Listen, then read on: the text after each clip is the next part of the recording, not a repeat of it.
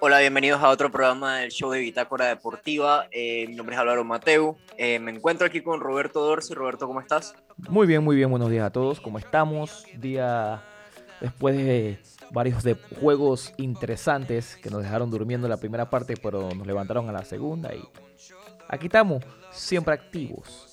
Bueno, Roberto me parece que está hablando sobre el partido de Qatar con Panamá en la Copa Oro. Partidazo, a mi parecer. Creo que uno de los mejores juegos de fútbol que he visto recientemente.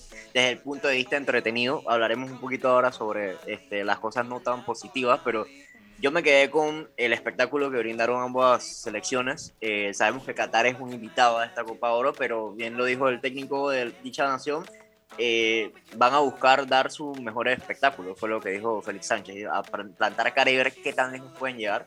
Y se toparon con una Panamá de Thomas Christiansen que, a decir verdad, este, les dio batalla y se dio un juego bastante vistoso, un 3 a 3 ahí Dorsey que eh, a pesar de que se puede señalar el aspecto defensivo como lo más preocupante, adelante no tuvimos mucha dificultad tampoco, ¿no? No, sí, y, y date cuenta que que el técnico había dicho que Panamá era un equipo que gustaba tener la pelota, pero lo que más me, me, llamó la atención fue el hecho de que Panamá, que yo recuerde, Panamá no es un equipo que le gusta, que viene de atrás muy bien, o sea, que viene perdiendo en el marcador. Fue perdiendo 1 a 0, empató 2-1, 2-2, 3-2, 3-3. O Panamá, mm, lo, que me gustó fue que nunca se, nunca, nunca se fue cabizbajo. Nunca dejó que el rival se lo comiera. Era un toma y daca Gol tú, gol yo, voy para encima, seguimos. Blackburn con dos goles. Se vio un Panamá aguerrido, que es lo que, lo que uno espera. No es un Panamá que se echa atrás, no es un Panamá que no se pierde la esencia del juego, no sabe lo que está haciendo.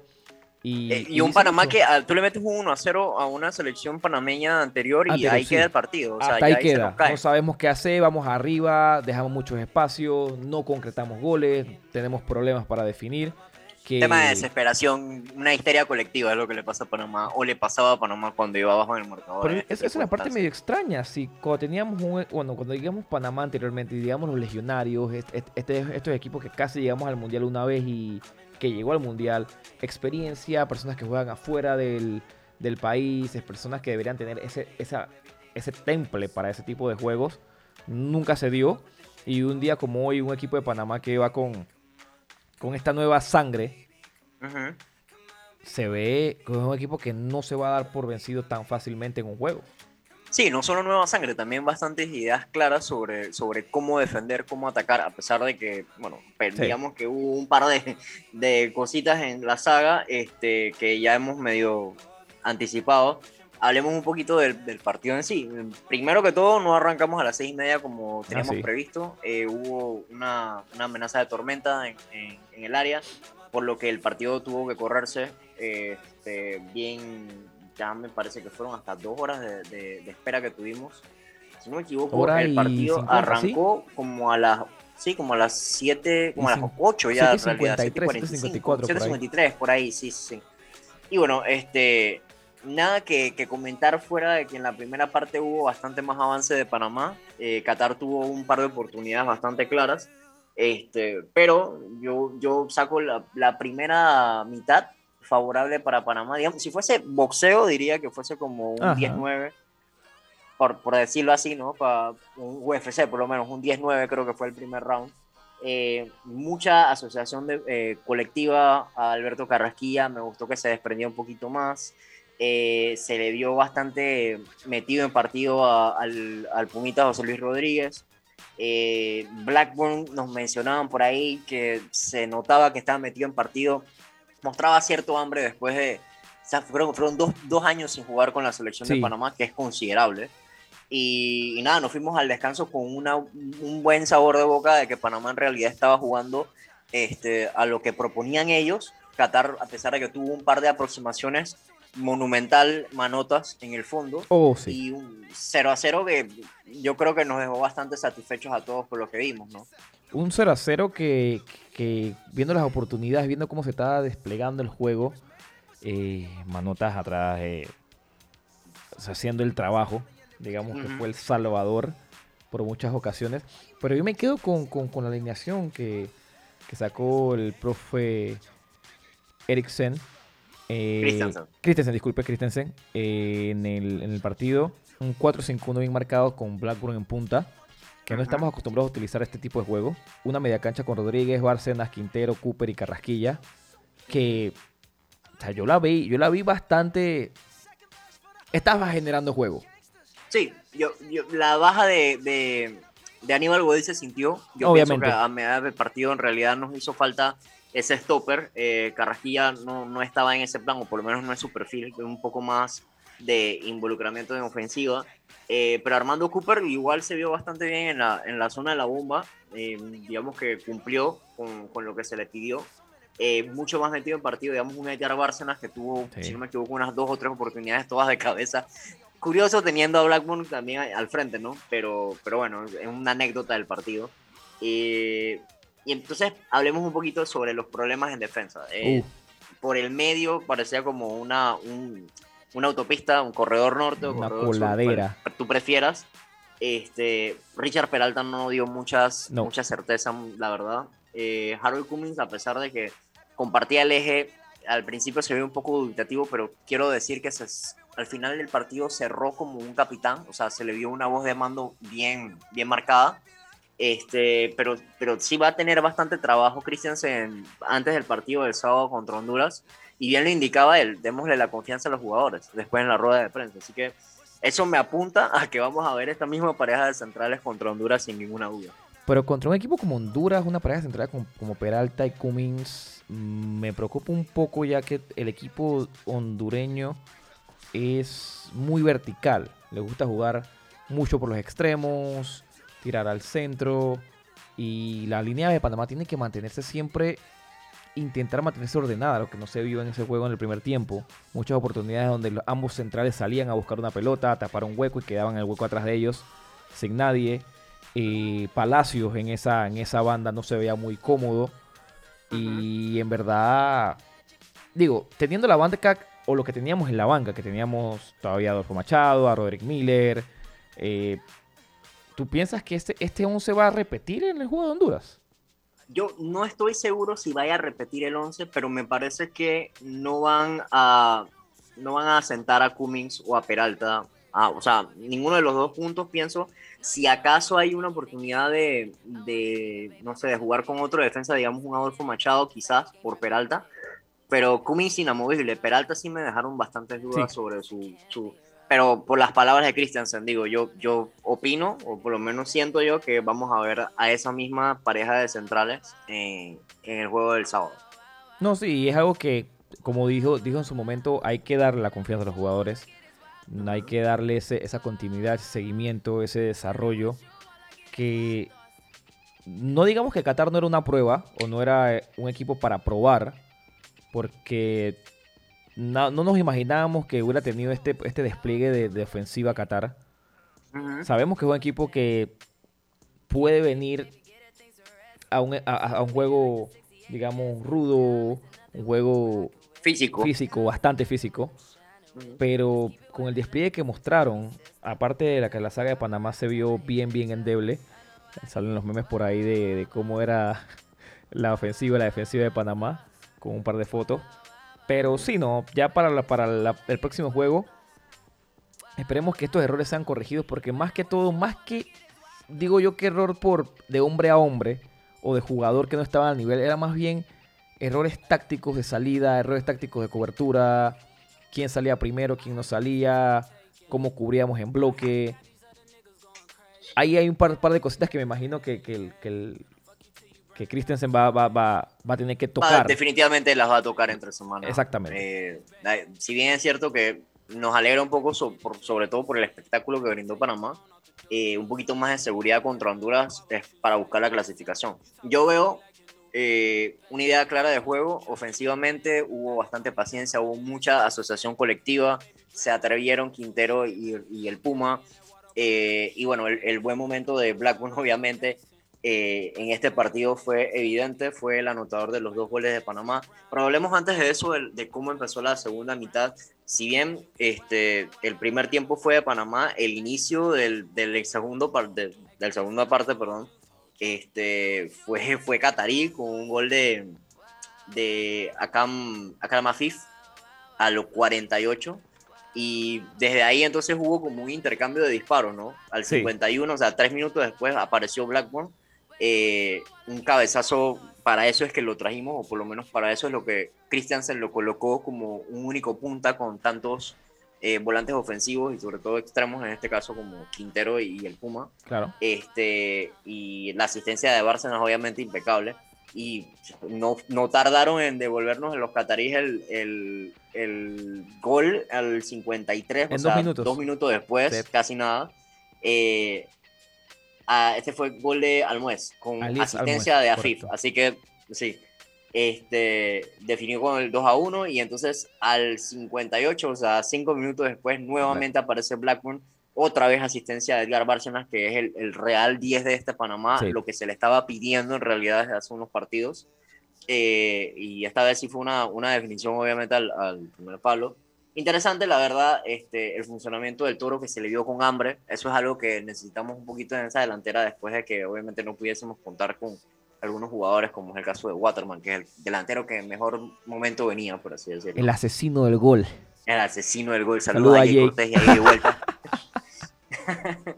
Eh, pero ya al final, o sea, ya, ya finalizando los primeros 50 minutos, vimos un Panamá un poquito más, este, digamos, no, defensivamente estable, pero sí con una media que por lo menos este, se veía como más anclada, circulación de balón. A pesar de esto, al 63, una falta de, Edgar Bárcenas en el área sobre, este, si no me equivoco, eh, fue el propio Afif, que fue, digamos, el dolor de cabeza de Panamá durante todo el partido. Eh, le dio el gol eh, de Panenka, cobrado por Hassan Al-Haidos, y ya entonces ponen el 3 a 2, dos minutos después, al 64. entonces Panamá necesitaba cambios, Panamá necesitaba al menos reforzar esa zona media, necesitaba la figura como de un mediocampista que no, le, no tanto le cubriese las espaldas a los creadores de juego, sino que les ayudase a transportar el balón este, y les diese cierto músculo en la media cancha, como un box to box. Y ahí apareció el cambio que pedíamos la gran mayoría, que era el de, el de Abdiel Ayarza.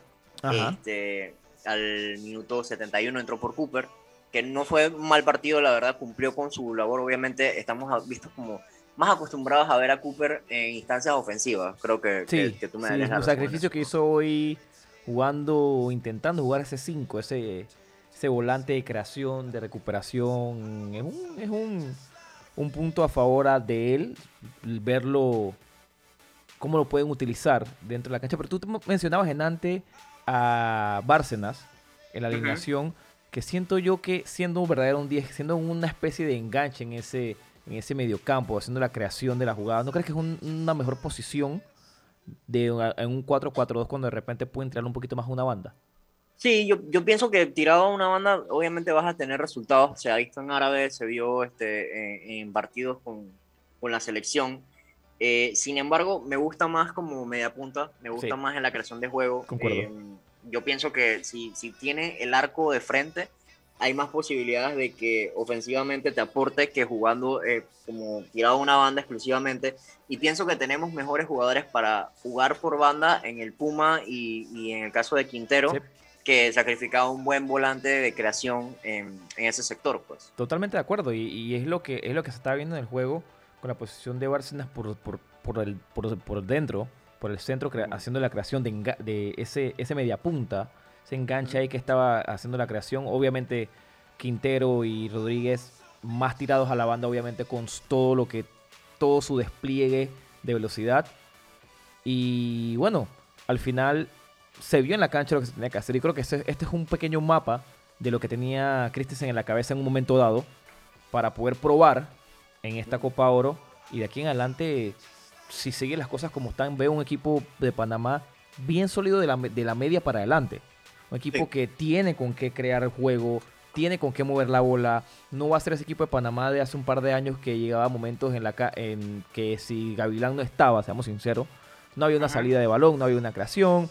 Era correr, tirar pelotazos, a ver lo que sale arriba, que, que Blas Pérez la bajara de cabeza y bien quién, venía por atrás, una especie de pared y todo lo demás. Hay, hay variantes, hay, variantes. sí, hay variantes que, que no se veían antes, pero más que todo algo que no tenía Panamá antes, que así se ve con este equipo ahora, es velocidad. Sí, y, un juego colectivo muy asociativo, no es, digamos, de que te pasa el balón, busca tú en profundidad, sino que hay un poco más de triangulación, hay movimiento, o sea, me, gustó mucho, me dejó buen sabor de boca y bueno, eh, hemos dejado para el final, obviamente, una de las jugadas más polémicas del encuentro, que fue el, penal de Panamá, el penal a favor de Panamá. Eh, hubo un derribo en el área ahí, este, ¿cómo te digo? Si no fue el minuto 74, si no me equivoco. El, de eh, Panamá. Sí, sí, eh, hubo penal sobre, no, a, favor de Panamá, o sea, fue Abdiel Ayarza el que recibió la falta, lo derribaron en el área. A mí personalmente no me parecía que fue penal, me parece y que... fueron al bar. Sí, sí, fueron al bar y revisaron y me pareció que... Carga, este, una leve carga de repente, pero ah, estaba, estaba ya a discreción del árbitro. Él había cantado penal, le dijeron ve a verlo al bar él fue al bar y él confirmó en el bar lo que él ya sabía. O sea, recordemos que las personas que escuchan que el bar solamente no obliga a cambiar la decisión, más le dice al árbitro, ve a verla, porque creemos que no viste X, no viste Y, o puedes verla en un algo diferente, y él solamente fue a reconfirmar su decisión. Exacto. Y bueno, al final entonces decidieron eh, de todas formas que eh, el penal fue bien, bien tirado, o sea, bien, bien marcado. La revisión terminó en que fue positiva. Y al 78 entonces Eric Davis cobró desde los 12 pasos. Bien cobrado. Impecable, bien cobrado a la izquierda, bien potente, bien colocado.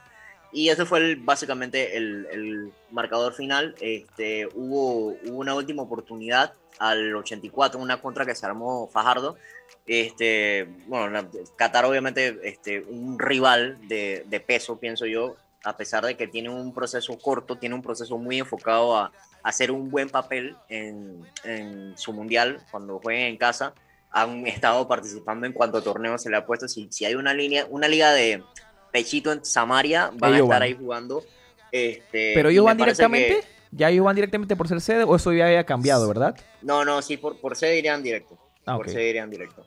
Y nada, me parece lo más justo. O sea, después de lo que vi hoy, eh, una selección que por lo menos le puede dar eh, pelea a los equipos de Sudamérica que digamos que pasen después de Argentina, Brasil y un tercero, ¿no? O sea, sin menospreciar, pienso que pueden darle talla a selecciones de CONCACAF, eh, no digamos un México y un Estados Unidos, eh, sino digamos... Hay un buen nivel. Costa Rica, Panamá, hay un nivel aceptable. Sí, un nivel para llegar y, hacer un buen papel, sí, es verdad. Y sí, creo que, que demostraron bastante lo, en cancha contra Panamá que tienen las bases para hacerlo. En la primera parte, digo que en, yo lo vi bastante más favorable a Panamá, sin embargo en frío se ven mucho más este, parejos los números, sobre todo en los disparos a, puerta, que, que, fueron dos para cada bando. Eh, y creo que al final vimos un partido que por lo menos nos devuelve un poquito sobre la fe que le hemos puesto a esta selección, eh, sobre todo de cara a este torneo que digamos que después del partido contra México sub-23, que a pesar de que fue un partido de preparación y siempre lo dijimos, eh, no fue la mejor salida de Panamá y, el, y, el, equipo de Christiansen en los últimos meses. No, sí, y uno se, se viene con ese sabor de boca de que una selección sub-23 literalmente nos paseó en la cancha no nos encontramos en la cancha en ningún momento. Salir hoy a este juego de, posesión de la pelota, porque tuvimos más la posesión de la pelota. Creamos eh, juego. Es increíble la cantidad de pases que metió Panamá, según estadísticas, 503 pases, 89% de los pases fueron adecuados, llegaron a, completarse. 5 corners, 11 tiros a puerta, 6, 11 tiros, 6 a puerta. y esto te dice que Panamá intenta tener la bola, tener la creación. No es ese Panamá de pelotazos, de perder la bola eh, de, una vez. Hay que controlar el juego. Y eso deja un buen sabor de boca viniendo de, la presentación que hicimos con México, donde no tuvimos la bola, no la vimos nunca. A, jugar contra un Qatar, donde pudimos crear oportunidades nuevamente. Se vio un Panamá más sólido en la cancha, como con una idea más clara, porque seamos sinceros, en el juego anterior no teníamos ni idea qué iba a pasar. Quedaron, quedaron a deber, por sí, decirlo. Sí, sí, sí, totalmente. Que, que, nosotros decíamos cuando estamos viendo el juego, ¿qué está haciendo Panamá? ¿Quién hace qué? ¿Quién hace cómo? Ellos nos, nos tocaban de un lado para el otro y nosotros nos veíamos a la cara y decíamos, ¿qué está pasando y qué estamos haciendo? Pero para mí ha sido el mejor juego de la Copa América hasta ahora. De la Copa América, la Copa Oro, disculpa. La Copa América o la Copa Oro, sí. Eh, digo, por lo menos en las últimas semanas, con, con respeto al, a la calidad de fútbol que hemos visto, fue uno de los partidos más, más entretenidos que hemos visto recientemente. Exactamente, un 3 a 3, 6 goles en una, en una sola mitad, todos los ida y vuelta, todo lo demás me parece que, que, pinta bien el torneo para Panamá. Esperemos que haga mucho más. Y bueno, tenemos audios también de la rueda de prensa. Thomas Christiansen habló con nosotros, habló, a, los medios, a los medios perdón, y se encontraba Samuel McCollin de Bitácora Deportiva presente. Y nos manda este audio sobre eh, el partido entre Qatar y Panamá, 3 a 3, y las impresiones del técnico Christiansen sobre el encuentro. Primero, pues eh, las sensaciones pues, son, son buenas eh, por no decir muy buenas, por el, por el hecho de, la manera que se, se, disputó este partido, en qué condiciones se disputó. Con ese retraso era difícil salir con, con una concentración y estar metido en el partido como, como hizo los chicos y, y sobre todo mm, ir tres veces abajo en el marcador y remontar. Eso muestra la, la fuerza que tiene este equipo, la fe eh, en, en que aunque el partido esté medio perdido, eh, nunca se rinden y, la verdad es que estoy muy contento y, así se lo he hecho saber. Bueno, primero confiar en ellos, darle todo mi apoyo y, luego pues trabajar los aspectos que, hemos fallado, mm, situaciones individuales, colectivas. Eh, cierto es que también hemos tenido dos bajas importantes eh, antes del inicio de, esta Copa Oro, pero, pero no hay que, echar eh, balones fuera, hay que arropar a, todo el mundo y tanto a Harold como a Richard eh, felicitarles por, el punto que, hemos conseguido, igual que todo el equipo, cuando, cuando se gana, gana, ganamos todos y hoy no podemos decir que, no hemos ganado o no hemos perdido por, por errores defensivos. Aquí asumimos todos nuestras eh, responsabilidades y, voy a hacer lo mismo en esta situación. Interesante lo que dice el técnico panameño, ¿no? del juego, de lo que están intentando hacer. Y me, da una buena espina lo que dice al final, que, todo el mundo toma, toma, su responsabilidad, todo el mundo sabe lo que tiene que hacer, es que está creando esa, ese, esa vibra, esa responsabilidad de cada uno de los jugadores de tener que hacer el trabajo y no digamos tener consecuencias, pero al final saber que todo esto es parte de un equipo y cada uno tiene que saber lo que tiene que hacer. Me, gustó mucho esa parte, obviamente lo hemos escuchado previamente también en, otras instancias donde se, ha participado en ruedas de prensa. Eh, me gustó obviamente que le haya dado la confianza a los jugadores defensivos a pesar de, que se, digamos, les metieron tres goles, ni hay ninguna otra forma de decirlo, creo. Eh, y de cara a Honduras, obviamente pienso que vamos a tener un equipo mejor parado. Eh, lo cierto es que yo veía este empate en las cartas, pero no veía un marcador tan abultado. No sé tú. Sí, sí, eh, en, en, overall, el staff de Bitácora Deportiva, digamos que no estaba muy convencido de que este, íbamos a sacar una victoria, ni siquiera un empate, no, o sea, no pensaban en sumar.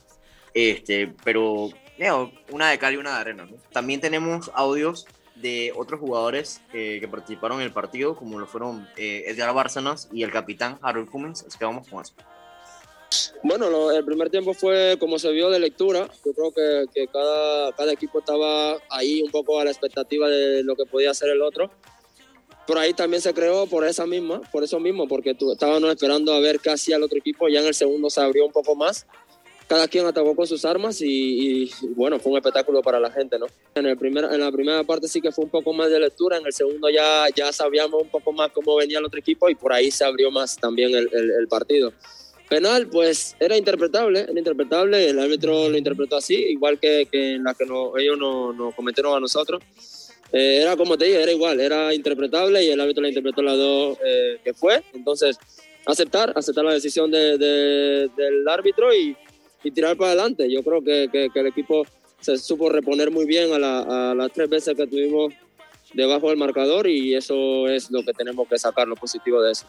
Bueno, contento por el punto porque como fue y, como, y lo que fue Qatar en el partido, eh, Eh, pero ahora ya pasó, ya pasó la página, tenemos que pensar en preparar eh, el partido de, Honduras y bueno, ver también lo, cómo lo está jugando ahora con Granada y, bueno, va a ser otro partido y hay que estar content, eh, concentrado y pensar en lo que, lo que el mister vaya a preparar para ese partido contra Honduras, que va a ser un partido dificilísimo también. No, en lo personal, bueno, hablamos mucho y estamos compartiendo mesa por, por el, bueno, el tema del COVID ahora tiene un poco separado y bueno, estamos compartiendo mesa y la verdad que muy alegre por él, por, por, todo lo que, lo que conlleva venir a la selección, estar creo que una semana o así. Y, y bueno, una alegría fantástica por él, eh, por todos los compañeros también, porque fue un esfuerzo de todos, pero en lo personal, pues muy feliz por él, por los dos goles. Bueno, nos va a servir, nos va a servir de, de, aprendizaje. Sí que era importante tapar entre líneas, pero es que ocupaban mucha gente por dentro y, y nosotros, pues, bueno, si no, si no sale un central o si no sale, bueno, no quiero hablar de táctica ahora, pero, pero bueno, tenemos que, estar más cerrados ahí y, estar más pendientes de ese tema. Eh, bueno, ya veremos los videos y, intentaremos corregir eso. Sí, que buscarán por lo menos eh, la crítica constructiva ahí, arreglar ciertas cosas, Roberto. Eh, me gustó mucho también la calma con la que Joel Bárcenas habló sobre, sobre el partido. Me gusta que tienen como una mentalidad distinta, no hay nada de derrotismo por lo que, por lo que he sentido. Y ojalá la afición panameña también tome eso en cuenta eh, de cara al próximo partido con Honduras y, pueda, digamos, apoyarlos en, espíritu de la mejor forma posible. Incluso los que estarán en asistencia, muy probablemente también que, que los acompañen. Más, más para mí que el trabajo táctico se está haciendo, que es muy bueno también, el trabajo mental, el trabajo de, de crear deportistas, es se, ve el cambio en la selección nacional. Se ve cómo se expresan, se ve cómo juegan en la cancha, cómo es la actitud de las personas, de los jugadores. Para mí, más que la parte deportiva, que obviamente es muy buena, esto te indica el trabajo que está haciendo el cuerpo técnico con Panamá te da a ver cómo es el progreso de eh, los jugadores, tanto en la cancha como fuera de ella. Y para mí eso vale mucho a comparación de otras selecciones. Bueno, vamos a escuchar entonces a Harold Cummings con las palabras después del partido. Sí, estamos claros que, que fue un partido que fuimos muy permisivos en la parte defensiva, en lo cual no, no, no, no tenía que ser así. Eh, creo que también el rival eh, hace sus méritos para hacernos daño pero con Honduras no nos podemos ver esa clase de, lujo, esa clase de chance, esa clase de ventaja de que ellos nos puedan hacer daño así tan fácilmente como, como lo hizo Qatar hoy. Eh, yo creo que tenemos que trabajar en la semana, eh, analizar bien lo que hicimos mal dentro de la línea defensiva, corregirlo para la semana y, y nada, escuchar al entrenador, ver los videos y, y pues cambiar la, la forma de defender. Bueno, esas fueron las palabras del capitán de Panamá. Yo me quedo con, con las buenas vibras que dejó el partido. Creo que fue un buen espectáculo y, lo más importante es que siento que pudieron sobreponerse a, a una, un marcador adverso en tres ocasiones. Eso es muy importante, me parece, para la mentalidad del equipo. Y más que tanto la mentalidad del equipo para alguien como Blackmore, después de que dos años de no estar en la selección, regresar, meter dos goles, dice, aquí estoy, estoy de vuelta, estoy disponible, úsenme y, cuidado con Gaby Torres ahí, eh, cuidado con Gaby que, no la ve en el futuro, porque seamos sinceros, Gaby muy bueno y todo, pero siento que todavía no se halla en el esquema técnico, en la definición, por ahí me dicen que le dicen el Vinicius Junior de Panamá, no, yo no sé. Nah, pero no, no comparemos con, otros jugadores afuera. La gente es así, la gente es así, la gente es así. La, gente, ve demasiado esos programas de sensacionalismo. El chiringuito Españoles, exacto. No le quería dar pauta, pero gracias, Dorso. Bueno, ¿con qué seguimos? Eh, bueno, sigamos con Copa América, eh, digo Copa Libertadores. Copa Libertadores. Es, el chip de la Copa América, como sí, no me sí, todavía pasa, pasa. Eh, hicimos el, inicio de la ronda de octavos de final en Copa Libertadores. tuvieron tres partidos el, día de ayer. Eh, por ejemplo, tuvimos el empate entre Sao Paulo y Racing Club. por lo menos interesante lo que vimos. abrió el marcador el equipo de Sao Paulo con gol de Víctor Bueno al 35 y al finalizar la primera parte llegó el empate de Enzo Copetti que ya eh, el marcador quedó 1 a 1 para, para el final. Eh, en otros partidos que fueron un poquito más, este, digamos, no digamos destacados, fueron un poco más eh, cuestionables ciertos marcadores. El equipo de Boca Juniors empató con Atlético Mineiro 0 a 0 en la ida de este partido jugado en Argentina, en la ahí, Bombonera, la en la Bombonera. Bombonera, sí, en Argentina. Este, y, y bueno, tuvimos algo de, de polémica, un gol marcado de- por el equipo de Boca Juniors. Sí, por eh, González. por medio de Diego González. Un cabezazo ahí que. Yo todavía no entiendo. Era un gol, pero lo fue anulado, según tengo entendido, por este, una falta de eh, Norberto Briasco sobre Diego, en, bueno, en el área, un, un jugador del Atlético Mineiro. Yo la verdad no me pareció que la jugada meritaba este, que se anulara el gol. Veo la falta. O sea, Igual eso no como existe, no hay de falta. apreciación. Hay un poquito de apreciación, o sea, no, no sé. No, O sea, no, que apreciación hay. estoy totalmente convencido. Sí, sí, sí. Sí, eh, pero, pero ponte a ver, o sea, él canta, está la falta, sí. o sea, se la, la- la vende totalmente el defensor, pero el árbitro se va a verla al bar y en el bar decide que no es penal, o que no es, disculpa, que no es gol, disculpen, y canta la falta. Vamos, eh, no, no entiendo, o sea, primera vez que veo esto en un bar de esta manera. Que haya sido gol y el, el bar le dice, ok, vamos a ver la posible falta. El bar le dice al árbitro, tienes que ir a verla porque para nosotros es falta. Y y él dice, en efecto es falta. La vendió con totalmente el, el defensor y el bar la compró a dos Ah, manos. sí, sí, sí, to- totalmente. Me, me pareció que, digo, por lo menos se puede dudar un poco, pero viéndola bien, siento que este gol fue mal anulado, totalmente. Eh, y no fue el único gol anulado en, los partidos octavos de final. En el encuentro entre Cerro Porteño y Fluminense, también hubo este, algo de polémica. 2 a 0 ganaron los brasileños en, Paraguay, con gol de Nené y de Egibio, pero este, hubo un gol anulado para Cerro Porteño en la primera parte, eh, supuestamente un fuera de lugar de Boselli, pero o sea, la verdad en la repetición por ningún lado vi que fuese un, un, un fuera de juego como para, o sea, no, no hubo una posición adelantada. Y ya empiezan a pedir la, la, tú sabes, ¿no? la cabeza de los árbitros Sí, y sí, están sí. siendo un poquito vocales por el supuesto favoritismo que hay para los clubes brasileños que ahorita mismo, si no me equivoco, están viniendo de una para porque creo que es una de las pocas ligas que no estaba, No estaba activa. eh, por lo menos en Sudamérica, que no estaba activo. Sí, ¿no? correcto. Lo- por lo menos este, los argentinos están jugando, así que por esa parte sí hay algo más de, acción. Pero sí, este, interesante, ya, de, ya arrancamos Copa Libertadores en las instancias donde uno quiere ver, tú sabes, ¿no? Polémica, sangre. No, sangre. Eso digo, sí, Pero- sangre, sangre deportiva, futbolísticamente Sí. hablando.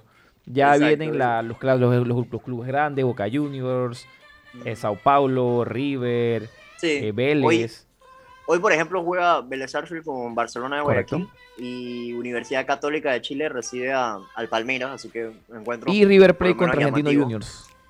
Ese no se juega mañana. Ah, no, sí, hoy, cierto. Sí, sí, sí, se juega hoy, siete y media. Un, un, un duelo de argentinos ahí. Y Defensa y Justicia, mi equipo Defensa y Justicia. en Argentina, Ah, y eso. con, reciben a Flamengo también. O sea, estaba leyendo un reportaje hace poco, o estaba viendo un reportaje hace poco en realidad, de que Buenos Aires es una de las ciudades que tiene, si no me equivoco, es la que más estadios tiene en, en toda su extensión. Y digo, es que hay como 600 equipos nada más Total. en, en Buenos Aires, así que... No, pero date cuenta este- que en estos 16 de final, o sí, Sí, cuarto de final. no cuartos de final, octavos, son octavos.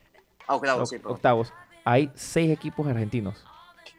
Y si no me equivoco, es la misma cantidad de, de brasileños, ¿no? Uno, dos, tres, tres, cuatro, cuatro, cinco. Seis, sí, con Palmeiras, seis. Seis. Sí, con Internacional también. Sí, sí. Correcto. Seis equipos argentinos, seis equipos brasileños, un, Un equipo chileno, chileno, Ecuatoriano, ecuatoriano y el uruguayo. un paraguayo y un... No hay, no hay equipos uruguayos. ¿No hay un equipo? No, no hay. Ay, sí, sí, es paraguayo. Sorry, sorry, tienes razón. Sí. Nah, Practica la, dominancia, ¿no? Sí, este...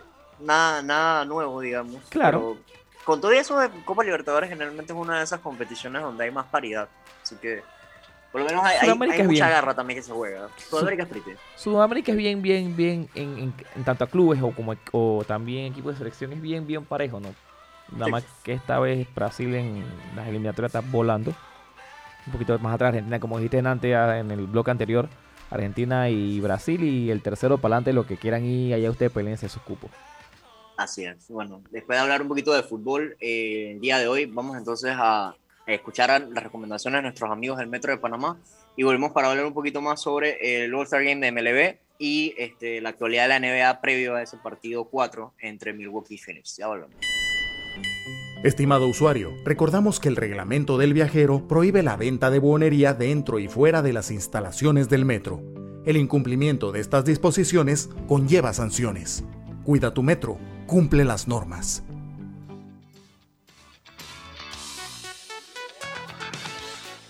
Dorsey, el juego de las estrellas de la MLB se jugó el día de ayer, eh, ayer en la noche.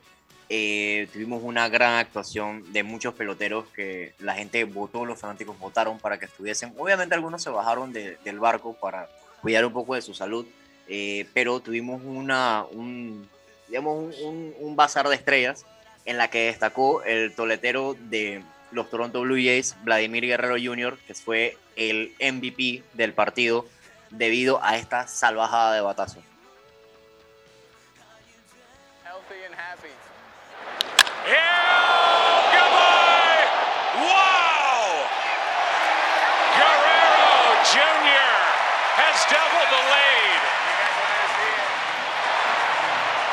Say something to him on his way around.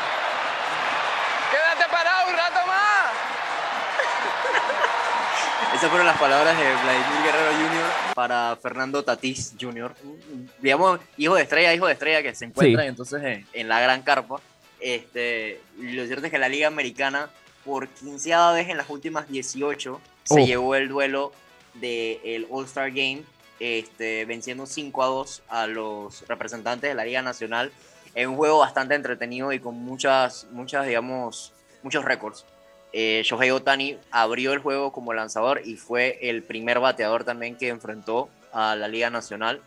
Eh, obviamente el juego se lo robó Vladimir Guerrero Jr. con un jonronazo de 468 pies. Clase de este, batazo.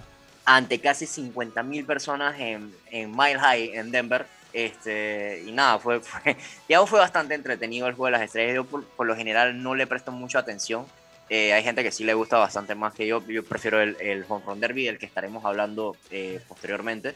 Eh, pero nada, o sea, una, un, un All-Star Game que le dio como esa, ese feeling de que el béisbol con gente en, en Sí. las gradas ha vuelto. ¿no? Diversión, la, la diversión del, del béisbol. Así es, así es. Que para muchos es Y- muy abur- es muy aburrido, digo, y es una de las pocas ligas, bueno, no una de las pocas ligas, es normalmente la liga que siempre hace su juego de las estrellas a mitad de temporada como la NBA, no es como la NFL que lo hacen al final, lo hacen en Hawái, donde sea que se quieran meter. Bueno, ahora lo hacen en Orlando, de los de NFL. Mira tú, que es con Sí, sí. un poco de... Bueno, antes creo que, no sé si, corrígeme si me equivoco, antes también hacían pruebas de, de habilidades con los catcher y demás, aparte los home run derby, ¿ya? Sí, sí, me, me parece que aparte del home run derby tenían otro, otro tipo de actividades, sí. Este, pero yo pienso que manteniéndolo así es bien, bien sencillo. Básico. Creo que les va mejor. Aparte de eso, también estuvo el, el juego de las estrellas del mañana. Y Ajá. hubo draft también en la noche del domingo, si no me equivoco. eh, Eso lo tocamos en el último programa, exacto, me acuerdo. Sí, exactamente. Este, fue el domingo, correcto. Entonces, eh, digo, es interesante, ¿no? A mí, la verdad, no. Me parecía que los uniformes este año parecían como de, de preso, la verdad, no me gustaron. Sí, estaban como tristones, eh, estaban tristones. Sí, sí, sí, total, total. Como, sí, no, tengo mejor forma de Sí, definirlo, exacto, la verdad. No hay forma.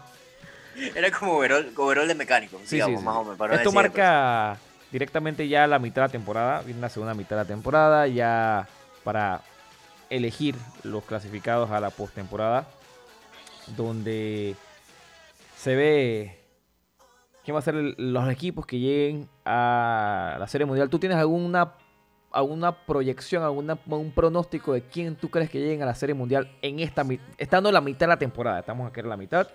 Tú me dices, yo creo que van a llegar estos dos equipos a, la Serie Mundial. Mira, de- después de lo que demostró eh, el equipo de San Francisco en la primera mitad, eh, comandando una división que tienen compartida con los padres de San Diego de Fernando Tatis Jr. y los actuales campeones, los Dodgers de Los Ángeles, me atrevo a decir que los, los San Francisco Giants van a recuperarse de la cantidad de lesiones que tienen, van a, este, van a agarrar a su picheo como su principal arma, digamos y van a meterse de, de alguna forma a la Serie Mundial por la nacional. Por el lado de la americana no estoy seguro.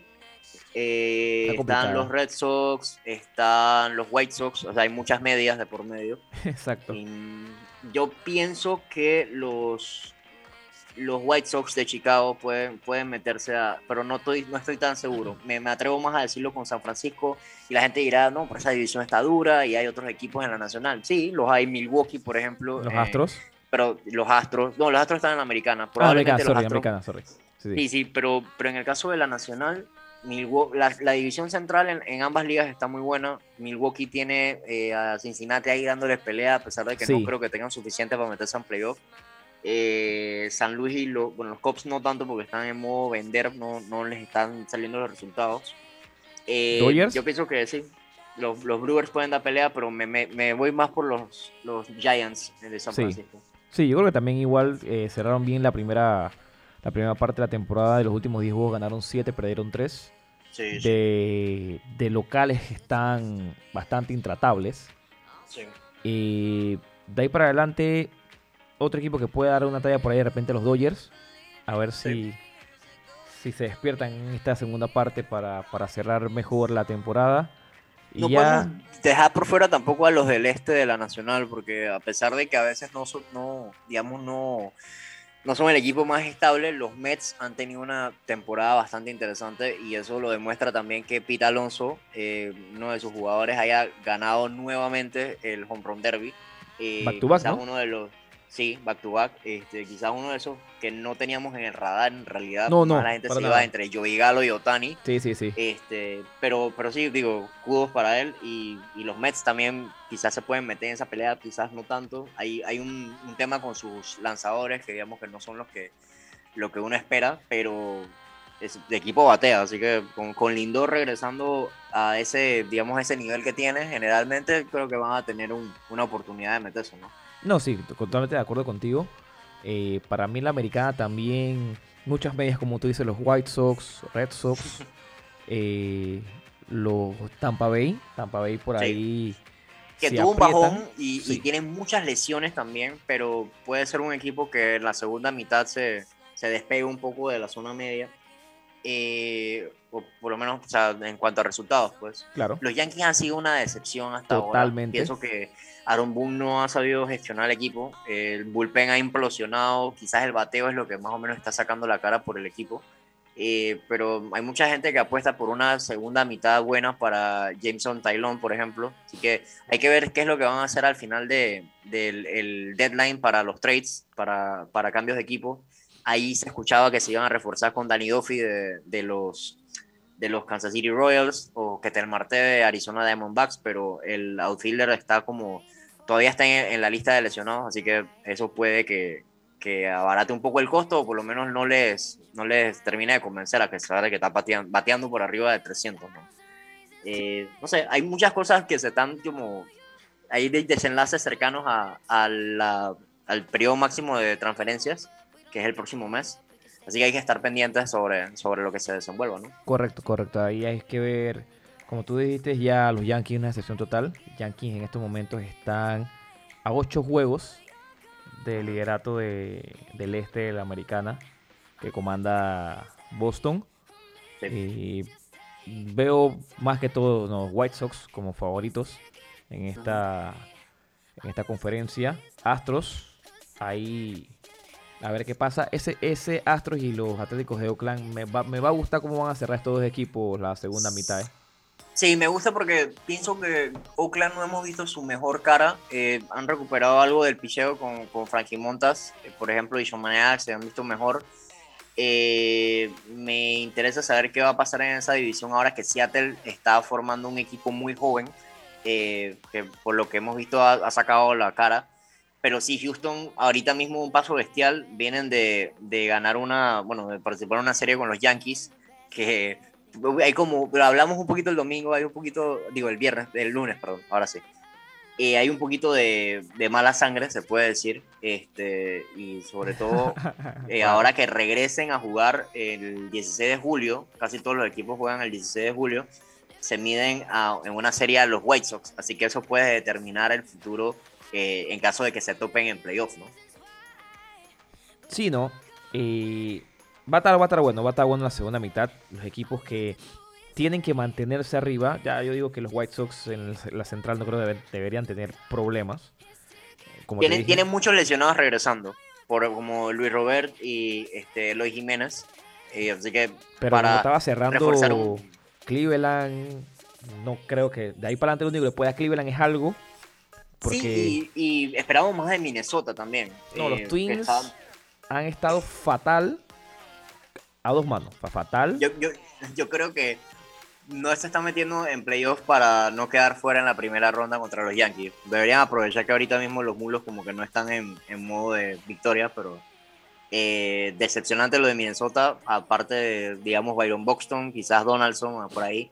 Eh, por ahí dicen que van a hacer movimientos en el, en el deadline, quizás mover a Nelson Cruz, que ya está en su temporada, tiene 43 años, el pelotero de Minnesota pero Cleveland tiene muchos brazos eh, lesionados. Así que por ahí regresa Shane Bieber, que es quizás uno de los mejores, digamos, top 2 o top 3 lanzadores, a mi parecer, eh, que regresa de, de, lesión. Así que yo, creo que la central americana, así como la nacional, está, está bastante peleada. ¿no? Vamos a ver qué ocurre. Sí, vamos a ver qué ocurre. Entonces, seguimos con más. ¿Con qué tenemos? ¿Qué más tenemos aquí, Álvaro, el día de hoy? Bueno, eh, destacar lo que ha pasado en, el baloncesto. Por ejemplo, recientemente el equipo de Estados Unidos por fin logra una victoria en ah, el Olímpico. Por fin le ganó a Argentina en este caso. Mira tú. Eh, un juego de exhibición. Después de. Perder contra Nigeria y Australia o Austria. Australia, Australia, Australia. sí. Australia, que ya tiene. O sea, son cinco jugadores de, de NBA lo que tiene Patty Mills, por ejemplo, yo inglés. Este. Yo Ingles, perdón. Yo le digo yo inglés, no sé. Eh, pero sí, le vencieron a Argentina, eh, lo que fue una victoria 108-80. Eh, quizás ya dejando un poquito de lado que en la NBA no se defiende tanto, o por lo menos lo que se defiende, digamos que no es lo que se espera en, en, baloncesto internacional. Esa fue una de, digamos, las cosas que me pareció que había escuchado o había leído en realidad de algunos analistas de básquetbol estadounidenses diciendo que esta selección no estaba tan acostumbrada a defender porque la NBA es una liga de puntos y es, totalmente válido. Eh, sin embargo, no es excusa para el rendimiento que se había visto del equipo que entrena a Greg Popovich. pero bueno, por lo menos ya como que un poquito de, se, les, se les asienta un poquito el, piso, no se les mueve tanto a los jugadores de los Estados Unidos antes de, de su compromiso en, en las Olimpiadas. Pues. Y, fuera de eso, entonces el día de hoy tenemos el cuarto juego de la serie de, las finales de la NBA. Los Bucks de Giannis ante Tupompo se miden a los, a los Phoenix Suns de eh, Booker, Ayton y compañía. Eh, juego 3 bastante interesante, lo hablamos ya en el programa del lunes. Este, ¿Alguna ¿cómo te digo? ¿Alguna, ¿Algún pronóstico de cara a este cuarto juego? O sea, yo como te dije en el día, el día lunes, disculpa, el, para mí los Bucks se van a ir con los tres juegos en casa. Sí. Van a ir 3-2, regresando a, a, Phoenix. Y puede pasar en realidad, lo en realidad, no, espérate, el quinto juego es en Phoenix. El quinto juego no son tres seguidos en, en los Bucks. Ah, lo que hacen ahora. dos y después el último hay que ver. Dos, dos, y entonces se turnan la, o sea, una en una y si hay un séptimo juego, entonces sí, cierran se va a ir, se va a ir empate el juego a, a Phoenix. Está un poco complicado jugando fuera de casa Milwaukee. O sea, Milwaukee la presión que mete en, su estadio, en su domo, en su arena es, es brutal. Hay que ver cómo los Son van a frenar a los Bucks en este juego que viene. Intentar sacar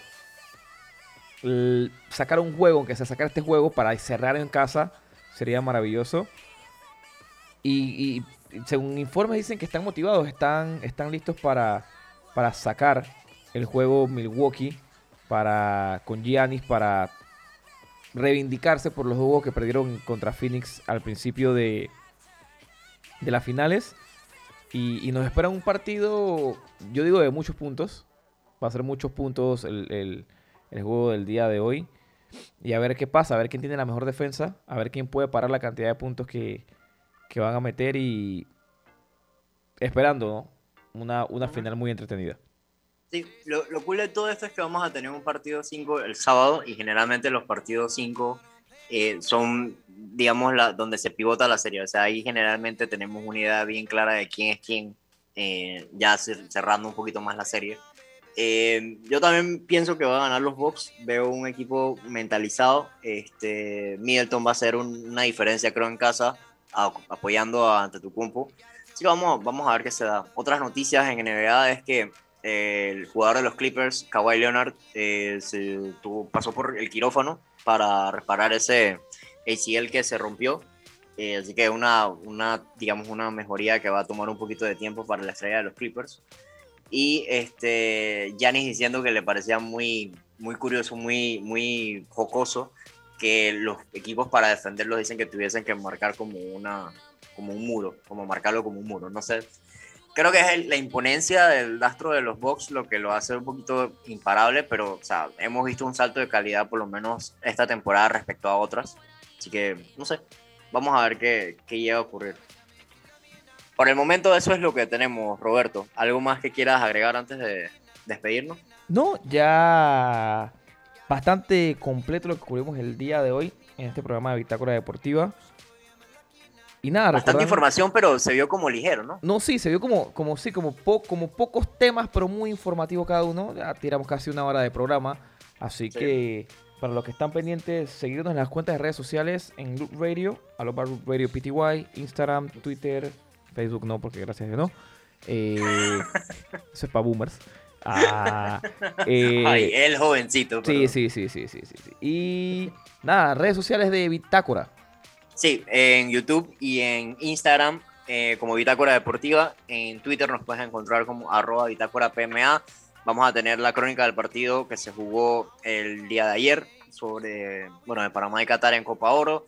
Ahí también algo sobre la rueda de prensa de Thomas Christensen, un poco de lo que escucharon aquí, en realidad va a estar más ampliado en el site. Y nada, muchas voces eh, que estarán pendientes de lo que pasa en el deporte para reportarle a ustedes desde su punto de vista y obviamente siempre eh, imparcial, full informativo. Eso es Bitácora Deportiva. Así que bueno, de parte del staff de BD y agradeciendo a Roberto Dorsi por su compañía y producción, mi nombre es Álvaro Mateo, esto fue un show de Bitácora Deportiva en su Clubhouse los miércoles. Nos vemos el viernes. Chao.